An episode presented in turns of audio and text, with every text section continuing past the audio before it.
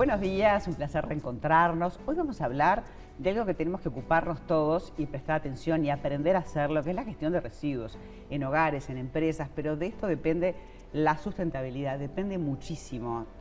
En realidad es un porcentaje altísimo de cosas que tiramos a la basura que deberíamos de clasificarlas y reutilizarlas.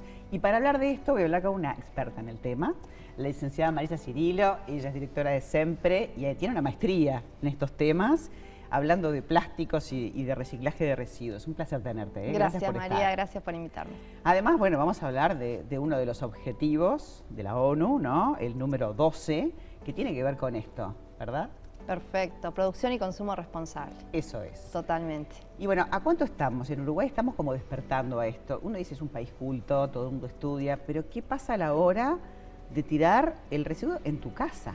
¿Por qué no podemos eh, separar el plástico del papel o ni que hablar las pilas o el vidrio de lo que es orgánico? ¿Qué, es lo que pasa que entreveramos todo? uno piensa solamente en la cantidad de, de hierba que se tira a la basura y se entrevera todo y es de loco.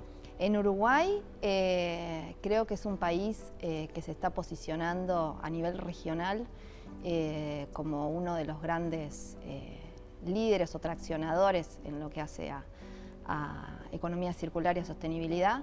Tenemos un gran debe en la gestión de residuos todavía, los porcentajes que se recuperan siguen siendo bajos. la verdad que muchas veces desde siempre hacemos pasadas por las plantas de recuperación y demás y vemos que de a poco eh, se está empezando a, mover la rueda, pero todavía hay un gran debe y, hay que atacar diferentes engranajes, no solamente la gente que trabaja, el personal, que eso que pasa en la empresa también lo haga en la casa. Esa pequeña gestión, ese gran, pequeño gran aporte, ese granito que hacemos en la casa, cambia. Creo que solamente un 15% de lo que tiramos es basura. Todo lo demás no es basura. Inclusive uno piensa en bueno, los empleados que están dentro de las empresas, promoviendo eh, una cultura sostenible dentro de las empresas, tienen que hacer lo mismo en las casas, pero también es al revés. O sea, eh, uno en sus casas eh, uno sabe que uno es tomador de decisiones. Los jefes de hogar saben que en definitiva cada día toma decisiones y en función de eso maneja una familia.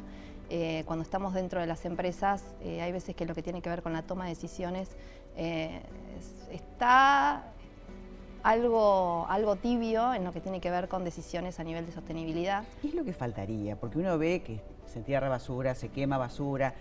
¿Cómo se podría hacer para que de verdad este, volviera al medio ambiente sin agredirlo y además se reutilizar económicamente, porque otros países lo hacen.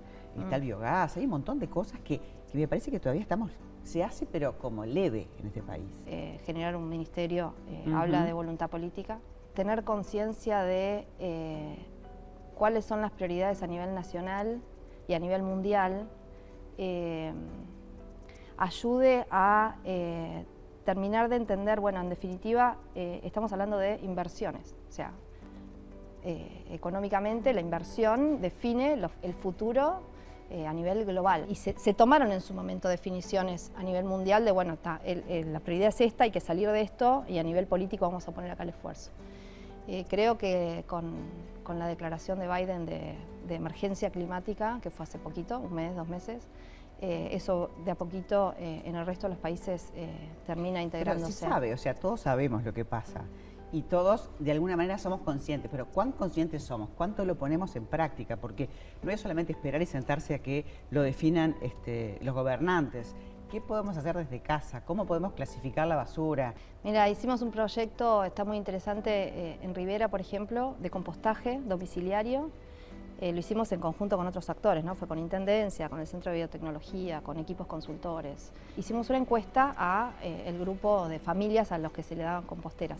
Y una de las preguntas era si a partir del hábito de compostaje se empezaban a cambiar otros eh, hábitos relacionados con la separación en origen, ¿no? con clasificar. y dio un porcentaje altísimo de familias que dicen, sí, la verdad es que yo quería hacer algo, no sabía muy bien qué, y me di cuenta que eh, a partir de separar, solo separando la parte de orgánicos, terminó eso incidiendo en que en definitiva después dije, bueno, y esto lo puedo reutilizar, y esto dónde lo llevo, entonces está, pregunté dónde puedo bajarlo y ya pasó el aviso de, dónde reciclo, eh, se bajaron la aplicación, vía la aplicación saben dónde llevar los, materiales, entonces eh, yo creo que la parte específicamente focalizar en el 50% de, de, residuos que son orgánicos, no es que se mejora eh, por, por, eh, por, sí solo por el 50%, sino que termina incidiendo en pequeños hábitos. Claro, esa acción de parar antes de tirar en cualquier lado, eso. le metes un pienso. Y si se paras orgánico y además te lo van a buscar a la puerta de tu casa, hay un montón, mm. si te fijas en internet, un montón de... de en donde reciclo está toda la información. Está toda la información en Siempre Entren y se fijan te lo van a buscar a la puerta de tu casa. O sea, excusa no hay. Lo que hay que hacer es que frenar a tiempo para no contaminar toda la basura, porque la basura se puede reciclar y de eso se trata. Nosotros queríamos hablar de esto porque tratamos de hacerlo personalmente y de contagiarlo a todos los uruguayos. Así que gracias por la gestión que ustedes hacen también. Por favor. Seguiremos charlando porque quedó muchas cosas por el camino. que sí? Claro que sí. Muchas gracias. gracias por invitarme, María. Gracias.